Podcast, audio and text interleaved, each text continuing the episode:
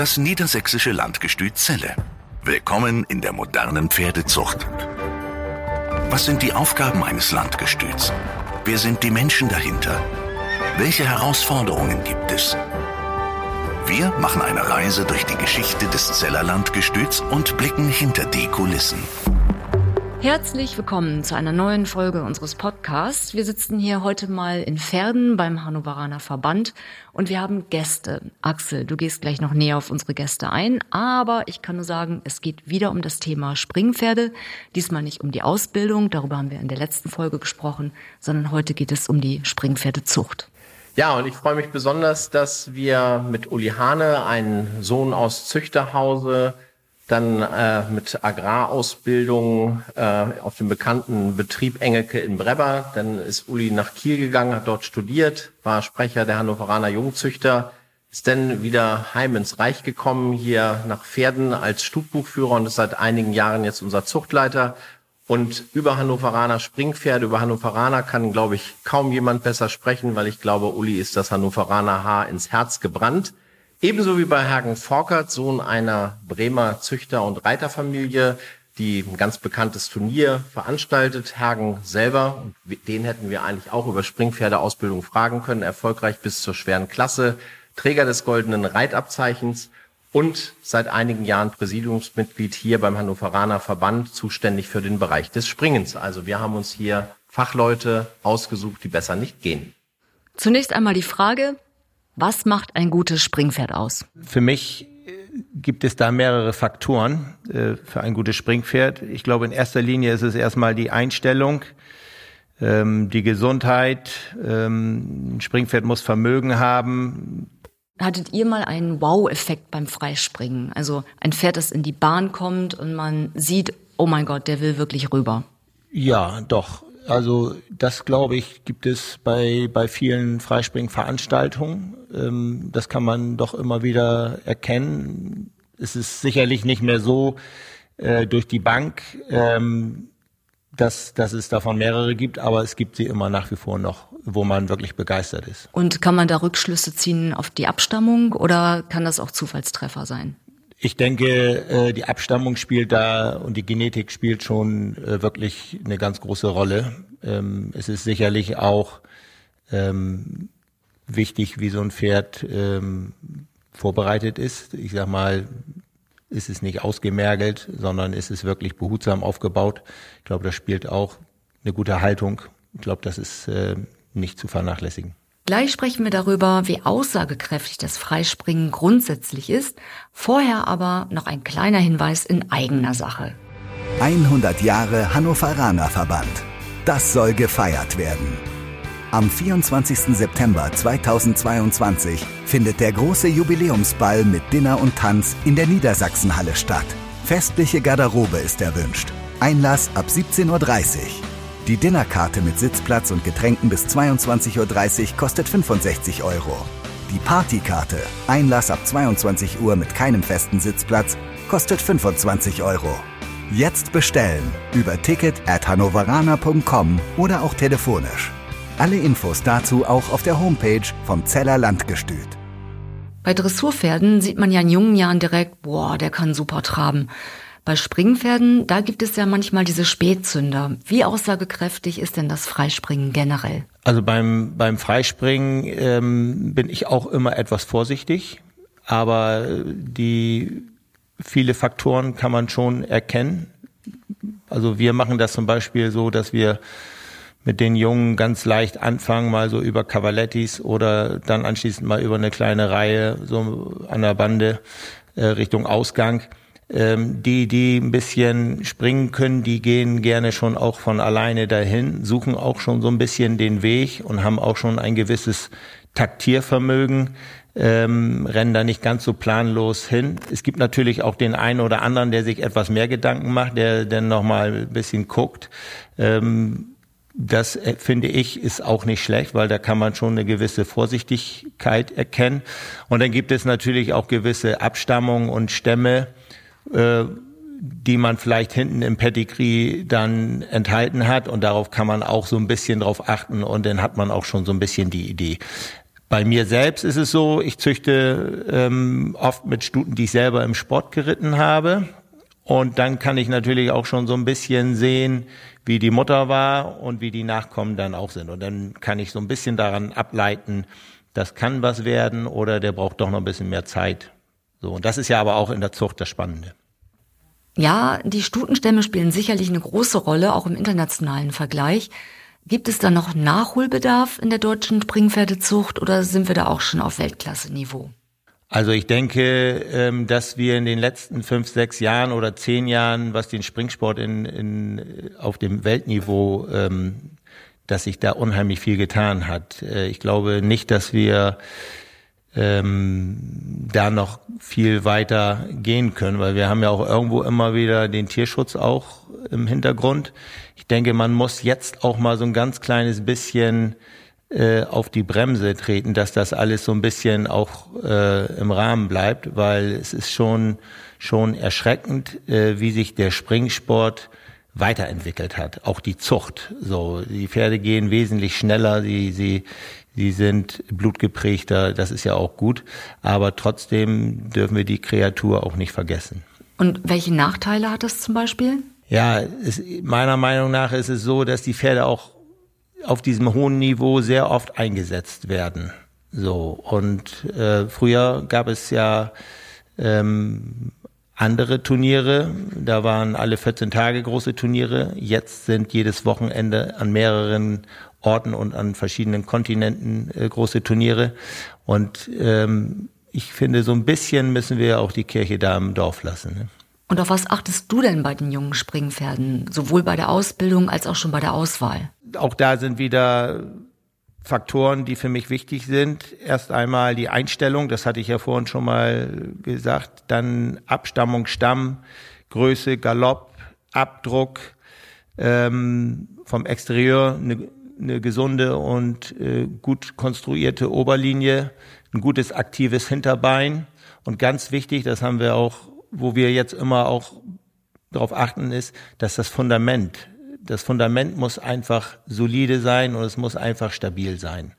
So, wenn nicht diese Faktoren, gut, nicht alle Faktoren kann man auf, bei einem Pferd finden, aber man muss jetzt schon so ein bisschen wirklich gut selektieren, dass diese Faktoren irgendwo schon vorhanden sind und dann denke ich, hat man auch ein gutes Pferd. Ja, Herger hat das eben mit dem Fundament angesprochen und wir alle drei sind ja auch relativ viel auf Aufnahmen, Stutenschauen unterwegs und äh, haben immer wieder dieses Fundamentsthema. Ich glaube, wir können sehr viele Punkte für ein gutes Springpferd nennen, aber wenn das denn in die richtigen Hände kommt und für große Preise und sonst was vorbereitet werden soll und wir haben ständig wieder den Tierarzt nötig und ständig wieder Ausfallzeiten, das kostet Geld und ich glaube, das ist ein Punkt, den wir ganz, ganz oben auf der Agenda haben müssen. Wir haben vor Jahren da im Dressurpferdebereich schon drüber gesprochen. Ich glaube, der Springpferdebereich steht noch etwas solider, was Fundamente angeht, da. Aber das müssen wir auf jeden Fall im Auge behalten, wenn man mal überlegt, was für Kräfte auf so ein Pferd wirken, wenn das abdrückt, wenn das auf seinen Vorderfüßen landen muss. Da können wir einfach keine lange Fesselung, keine weiche Fesselung gebrauchen. Da brauchen wir eine stabile Röhre. Und dieses langbeinig, langbeinig, langbeinig, das ist schön, aber wir brauchen erstmal Stabilität. Haben wir, liebe Ina, ja auch in unserem Podcast mit den Tierärzten besprochen, äh, die dieses Problem auch sehen. Und ich glaube, wir wollen einfach langlebige, haltbare Pferde haben. Früher haben wir jetzt ja auch noch, aber haben wir manchmal Pferde in großen Preisen gehabt. Wittikers waren da immer Beispiele für, die die sehr, sehr spät angefangen haben und dann sind die bis 16, 17, 18-jährig gegangen. Ich glaube, dieses Fundament, das muss einfach wieder stärker in den Fokus rücken. Wie sieht es denn aus mit dem Interieur? Also Genie und Wahnsinn liegen ja oft dicht beieinander und viele sagen, Pferde, die es so richtig wollen, die sind auch etwas komplizierter und für den Amateur eigentlich gar nicht bedienbar. Ist das korrekt oder gibt es da auch diese wundersame Mischung, dass man Pferde hat, die gesund sind und bedienbar sind und trotzdem auch dieses Go haben, das wir ja wollen im Parcours?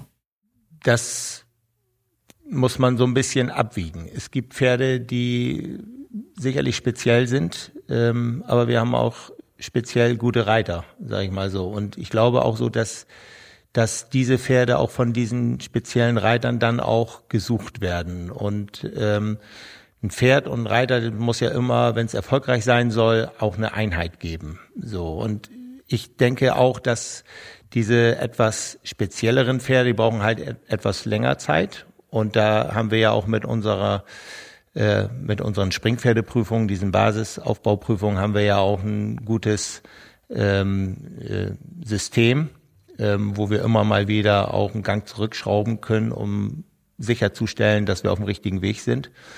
Und diese anderen Pferde, die sich, sich sofort anbieten, ja, die sind auch meistens schnell verkauft, weil sie eben von jedermann auch gut bedient werden können. Es ist ja die Creme de la Creme, über die wir hier gerade reden, aber was will denn der Markt eigentlich gerade aktuell? Der Markt braucht im Prinzip beides. Also wir brauchen sicherlich für den speziell guten Reiter auch das speziell gute Pferd und das hat vielleicht dann auch mal ähm, etwas Besonderes, was nur der speziell gute Reiter bedienen kann.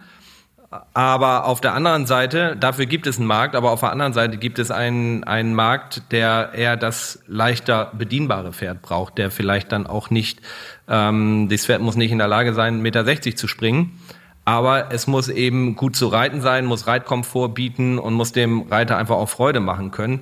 Und ich glaube, dass wir für ähm, beide Segmente einen, einen Markt haben, auch einen guten Markt haben und dass dass deswegen auch wichtig ist, dass der Hannoveraner Verband oder der, die Hannoveraner Züchter die Rittigkeit noch etwas höher im Fokus haben als beispielsweise andere internationale Zuchten, ähm, wo das vielleicht dann so von der Bedienbarkeit manchmal nicht mehr ganz so komfortabel ist. Das ist, glaube ich, ein Vorteil äh, des Hannoveraners, weswegen auch tatsächlich auch aus den sehr erfolgreichen Springpferdeländern immer noch wieder Reiter Hengsthalter zu uns kommen und hier in Hannover Pferde kaufen, weil das eben Eigenschaften sind, äh, die es in erster Linie bei uns gibt. Auf der anderen Seite kaufen wir auch gerne da ein oder schauen uns gerne bei deren Genetik um, um die anderen Eigenschaften, die wir vielleicht dann nicht ganz so verbreitet bei uns haben, ähm, in unsere Zucht zu bekommen.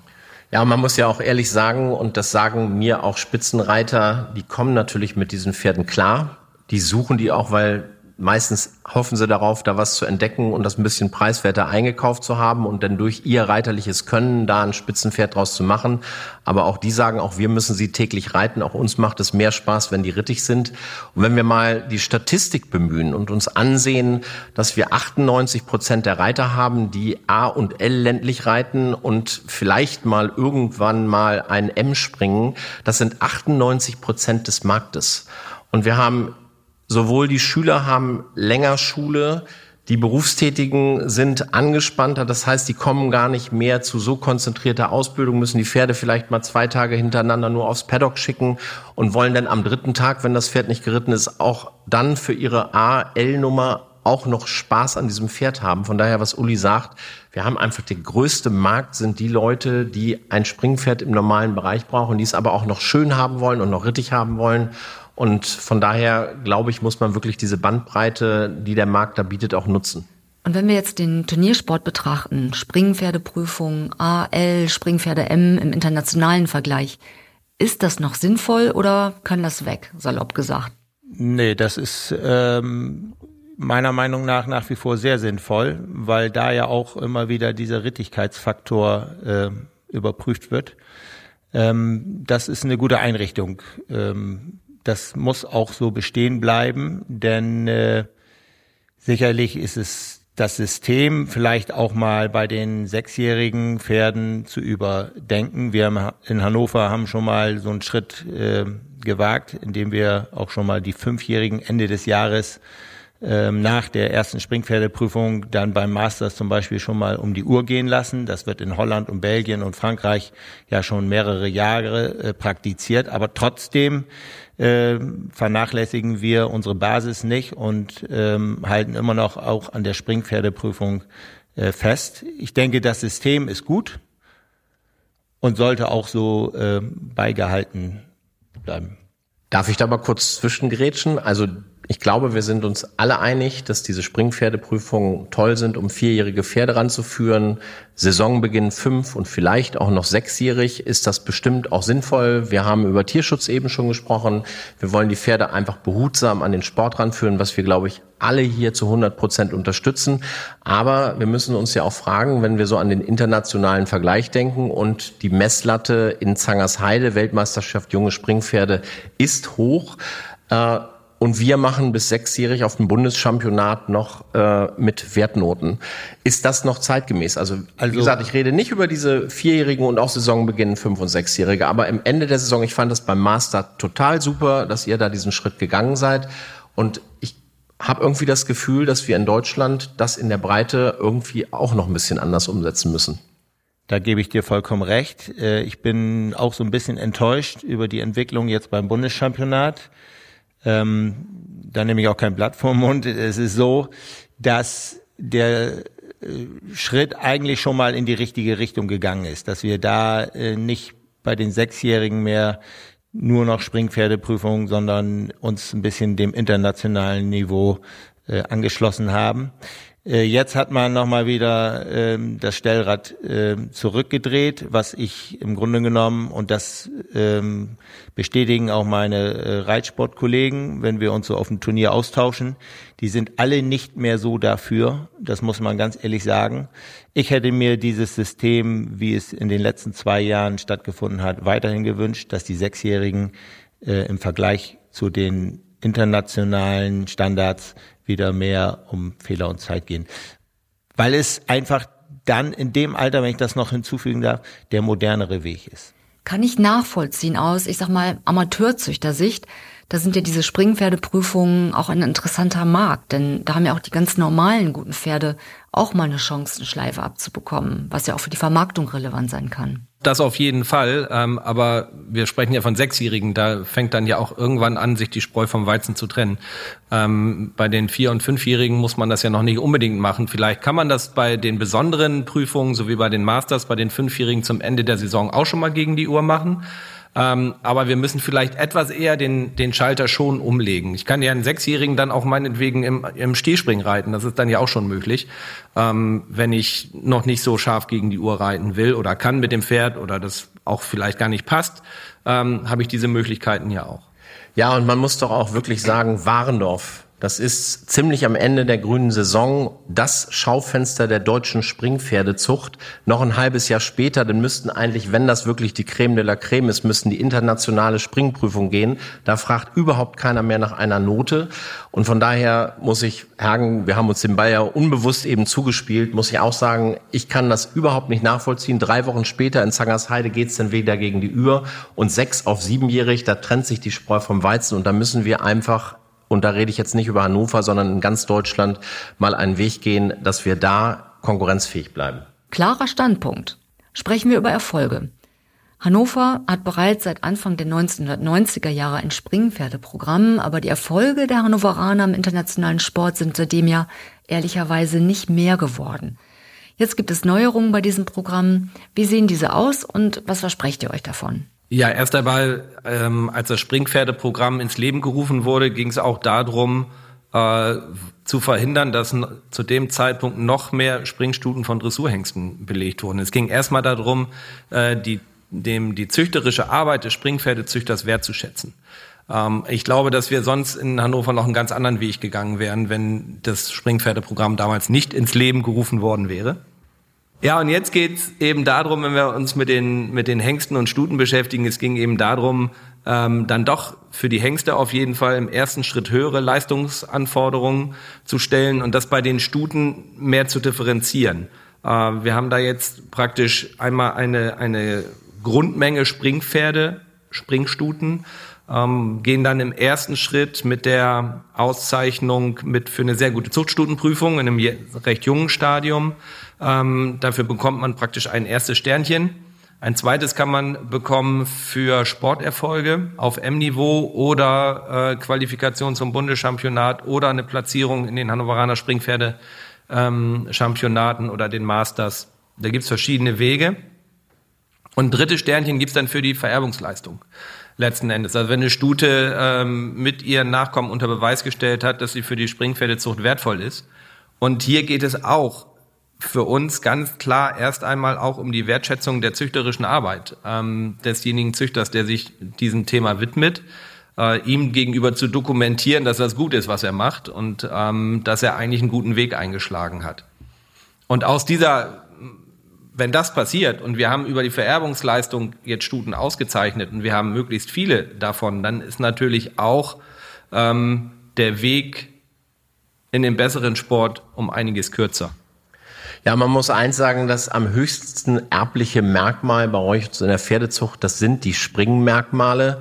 Und Hagen hat es angesprochen, er züchtet nur mit Stuten, die er selber im Sport getestet hat.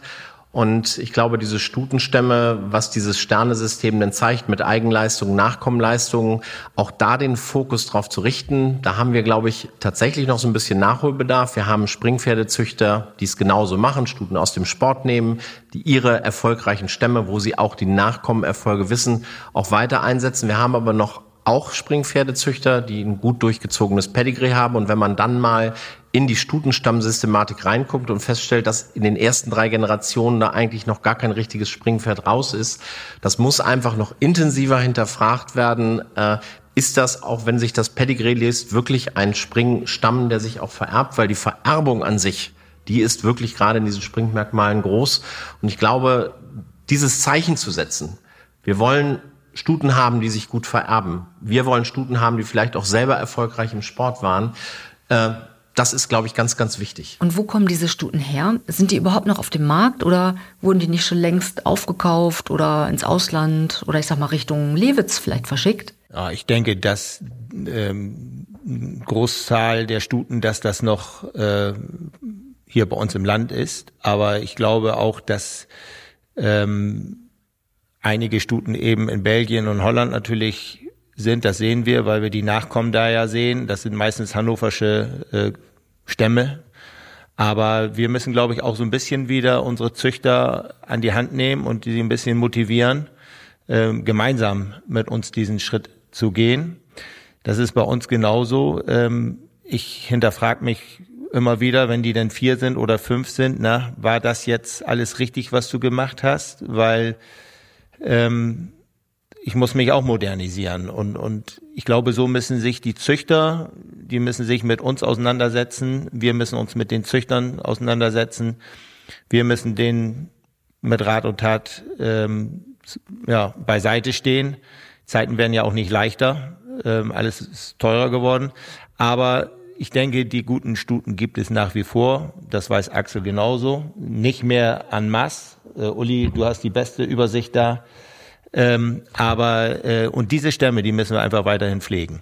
Welche Kritik oder sagen wir mal lieber, welche Wünsche kommen denn aktuell gerade aus Züchterkreisen und werden an euch herangetragen? Uli. Ich glaube, dass unsere Springpferdezüchter ähm, tendenziell schon sich so in zwei Gruppen aufteilen, mehr oder weniger. Das sind einmal die, die gerne ähm, auch ein Pferd sehr früh verkaufen wollen, die gerne einen Fohlen verkaufen wollen.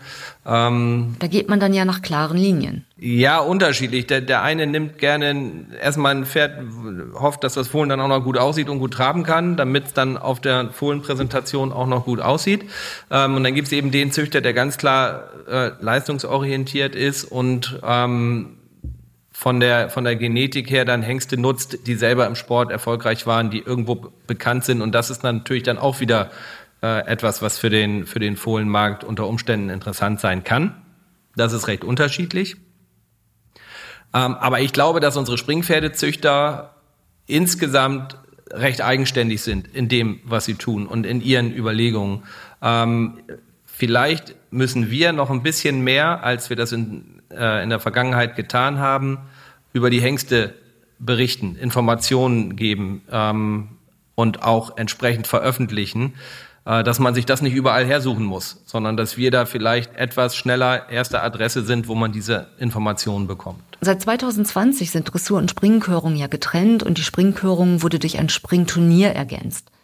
Warum seid ihr diesen Weg gegangen und was sind eure Erfahrungen damit? Weil wir für die Springhengste einen anderen Rahmen schaffen wollten. Ähm, in der Körung mit gemeinsam mit den Dressurpferden waren sie, hatten sie leicht mal so ein bisschen stiefmütterliches Dasein vielleicht, ähm, weil der, weil der Fokus ähm, einfach mehr auf den Dressurpferden lag. Ähm, allein dadurch äh, konnte man das sehen, wenn man, wenn die Springpferde kamen, dann ja ruppelte sich das einmal in der Halle und dann war es nicht mehr ganz so voll.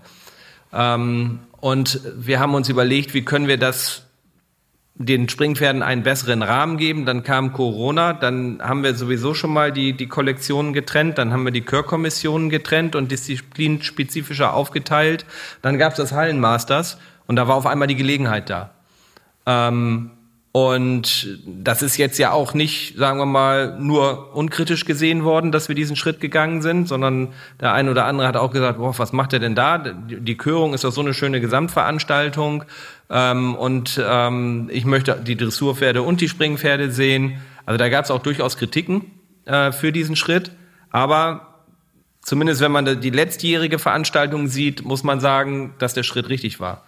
Ähm, das ist noch nicht alles perfekt gewesen in der Umsetzung, aber das geht, glaube ich, in die richtige Richtung, dass wir diese Kombination mit dem Sport gerade bei den Springpferden haben und unsere Dressurpferde ähm, äh, haben für sich stehend äh, allein aufgrund der Anzahl ähm, die wir bei der, in, in der Dressurkollektion haben, eigentlich überhaupt keine Last, kein Problem. Das ist trotzdem eine in sich schlüssige und stimmige Veranstaltung. Ich habe jetzt auch schon von einigen Interessenten oder von einigen Kunden äh, der Dressurhengste gehört. Für mich ist eigentlich jetzt noch besser. Ähm, die Tage sind nicht so lang, ich kann das besser planen. Ähm, also eigentlich muss man sagen, jetzt es gemacht haben, einmal ist die Resonanz gar nicht so schlecht. Ja, und Uli hat es angesprochen, es gibt halt auch viele Springpferdezüchter, die gern einen Fohlen verkaufen. Und ich finde diesen Ansatz, dieses Turnier, also den Ort, wo man nachher sehen kann, was müssen die Pferde denn leisten, das zusammenzuführen mit den Fohlen. Und Hagen sitzt ja hier, hat sich sehr, sehr stark gemacht für diese Veranstaltung, auch wirklich Herzblut reingesteckt. Und aller Anfang ist schwer. Ich glaube aber, dieses Konzept ist wirklich top und gut. Und wir merken das ja auch, äh, so Fohlenschauen auf Turnieren. Da kommen zu Fohlenschauen kommen ja erfahrungsgemäß immer sehr viel Züchter und dann bleiben sie aber noch und gucken nebenbei auch noch mal, was läuft auf dem Springplatz. Und ich finde diese Verbindung, dass man auch nicht nur sagt, ist doch rübergekommen, warum kriege ich keine neuen? Nein, der hat kein Vermögen und ist technisch auch nicht gut genug, aber rübergekommen ohne Fehler ist er, dass sie auch so ein bisschen erkennen, was sind die Anforderungen, was brauche ich später. Und ich denke, dieser Weg ist 100 Prozent richtig und da darf man sich auch nicht von abbringen lassen.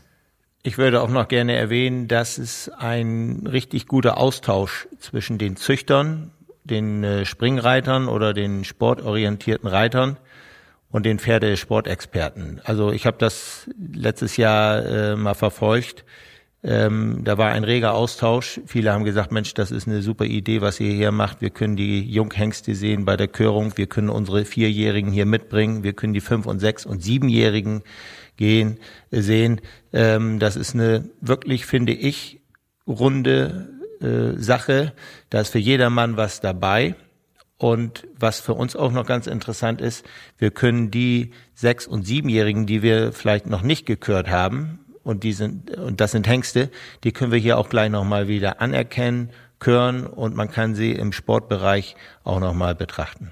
Und ein Aspekt, äh, der mich letztes Jahr auch wirklich positiv gestimmt hat, ist, wir hatten eine ganze Menge Überschneidung an Ausstellern, die sowohl einen Hengst auf der Körung hatten, als auch äh, ein Pferd bei den Masters am Start. Ähm, und ich glaube, wenn wir das, wenn wir auf diesem Weg sind, ähm, dann kann man auch sagen, dass unsere Springpferdezüchter auf dem wichtigen, richtigen Weg sind.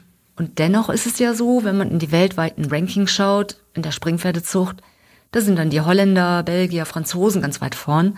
Was machen die denn aktuell besser als wir? Ich glaube gar nicht, dass die viel besser sind. Ähm, früher war es so, gab es Hannover und die anderen Auktionsplätze waren längst nicht so äh, präsent, wie, wie, wie es in Pferden war.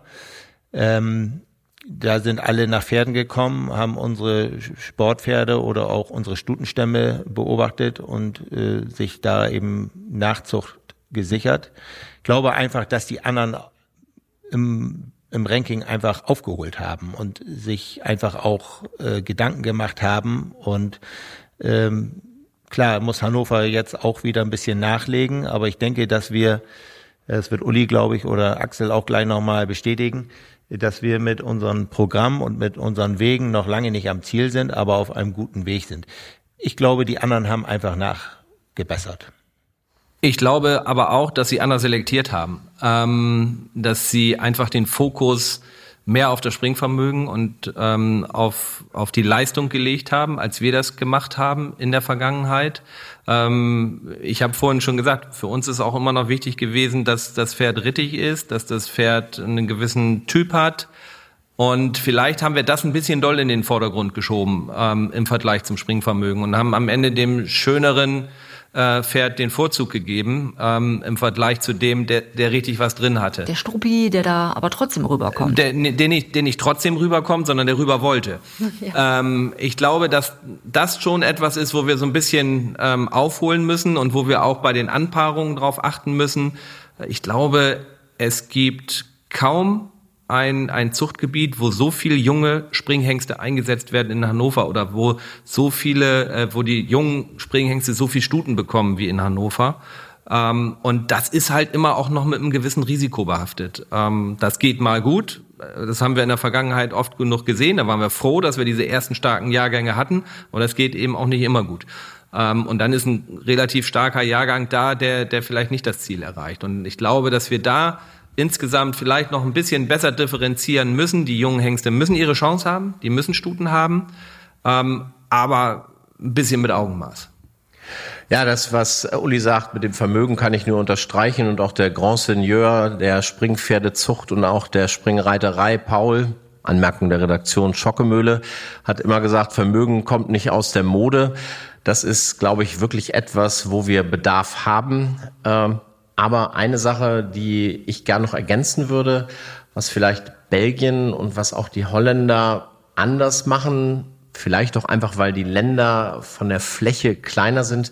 Ich glaube, dieses, wie nennt man es, Matches Reiter Pferd. Du hast vorhin Einheit, das ist eigentlich der schönere Begriff, Hergen. Du hast vorhin gesagt, Einheit Reiter Pferd ich glaube, die richtigen Pferde an die richtigen Reiter zu kriegen. Ich glaube, das ist, da ist dieses Zuchtgebiet sehr groß, aber da muss unser Bemühen auch hingehen, wenn irgendwo wirklich gute junge Pferde entdeckt werden, dass man da auch den entsprechenden Top-Reitern einen Hinweis gibt, äh, dass man da irgendwie vermitteln tätig wird, weil ich glaube, auch da haben wir ein bisschen Nachholbedarf. Das machen, glaube ich, tatsächlich die Holländer und auch die Belgier besser. Bei den Deckhengsten ist es ja auch ähnlich, wenn wir da mal ein bisschen Name-Dropping machen dann kommt Staccato, etwas abgeschlagen, als erster Hannoveraner Hengst auf Platz 45. Chaco Blue als Mecklenburger führt die Ranglisten mit an. Wo kommen die guten Hengste her? Und ist das Selektionssystem noch das Richtige? Wir haben vielleicht ähm, in der Vergangenheit dann doch das schönere, elegantere Pferd bevorzugt ähm, und nicht den, der, der jetzt, der jetzt richtig den Wurms drin hatte. Da muss man aber auch sagen, ähm, die Hannoveraner Springpopulation ist jetzt auch nicht riesig. Ne? Das, das, das muss man jetzt auch sagen. Also jetzt nehmen wir mal Mecklenburg außen vor. Das ist, das ist eine andere Geschichte, wie Chaco Blue zustande gekommen ist. Ähm, aber ähm, so wahnsinnig riesengroß ist die Hannoveraner Springpopulation nicht. Da ist natürlich Frankreich ähm, ähm, deutlich größer, ähm, wo immer wieder sehr, sehr gute Springhengste herkommen. Und da ist auch Belgien in der Konzentration, ähm, was die Springpferde angeht, sicherlich auch nochmal eine andere Hausnummer. Also das darf man auch nicht ganz verkennen. Ja, aber man muss trotzdem natürlich auch erkennen, dass man, wenn man, also diese WBFSH-Liste, das ist ja auch nur eine Möglichkeit, sich mal anzugucken, wo steht man. Das ist ja auch kein Allheilmittel. Aber da sind schon sehr, sehr viel ausländische Hengste bei. Das hat Ina äh, richtig dargestellt. Wir sind in Deutschland mit 30.000 gedeckten Stuten und zu Zeiten, als diese Hengste da ihre Nachkommen produziert haben, hatten wir eher 40 und 50.000 Stuten. Das ist in Summe das, was Belgien und Holland und Frankreich zusammen auch hat. Und wenn man sich dann mal die Liste mit den Hengsten anguckt, kommen die Ausländer da schon sehr stark vor. Aber ich glaube, das hat Hergen so im Nebensatz mit erwähnt, da sind natürlich viele bei, die international selber im Sport gegangen sind und die dann erst äh, die Nutzung erfahren haben. Und das hat Uli ja im Grunde genommen auch gesagt. Bei uns ist das sehr Junghengstaffin in Deutschland. Und ein Franzose nutzt kaum einen Junghengst. Die gehen an die Hengste ran, wenn die nachher Essspringen gehen. Und wir haben aber Schwierigkeiten. Wir haben ja auch For Pleasure, der in dieser WBFSH-Liste ja auch mit auftaucht. Der hat seine Erfolge in dieser WBFSH-Liste, nachdem er nicht mehr bei uns angeboten war, sondern nachdem er zu einem bekannten französischen Tierarzt ging, der im Übrigen auch Goldfieber vermarktet hat, der Asti Spumante vermarktet hat. Und da sind die Franzosen, die Belgier wie verrückt rangegangen. Und ich als Hengsthalter oder wir als niedersächsisches Landgestüt, äh, ich bin es ja nicht selber, äh, wir können solche Hengste irgendwo versuchen mit anzubieten, aber es geht nur ein Bruchteil der Züchter in Deutschland ran. Es ist ein ganz, ganz kleiner Markt. Und das ist auch sowas, was Hergen gesagt hat, so ein bisschen die Züchter leiten, die Züchter erziehen, ist vielleicht so ein strenges Wort, aber so ein bisschen darauf stoßen, dass man, und da muss jetzt nicht der große Preis von Aachen stehen, aber dass man so ein bisschen guckt, wie gehen denn die Hengste im Turniersport? Ich meine, wir haben im letzten Jahr einen Diatletico gehabt, der hat drei Nullrunden äh, bei der Weltmeisterschaft in Zangersheide gedreht. Der hat jetzt auch nicht schlecht gedeckt, aber das ist ja auch schon mal eine Aussage. Da steht ein bisschen was in Zangersheide. Und das sind, glaube ich, so Punkte, da müssen die Züchter hier und da nicht als Hannover, sondern da müssen die generell in den deutschen Zuchten so ein bisschen im Vergleich zu den eben von dir genannten umdenken selten so geballte Kompetenz in einem Raum, an einem Tisch.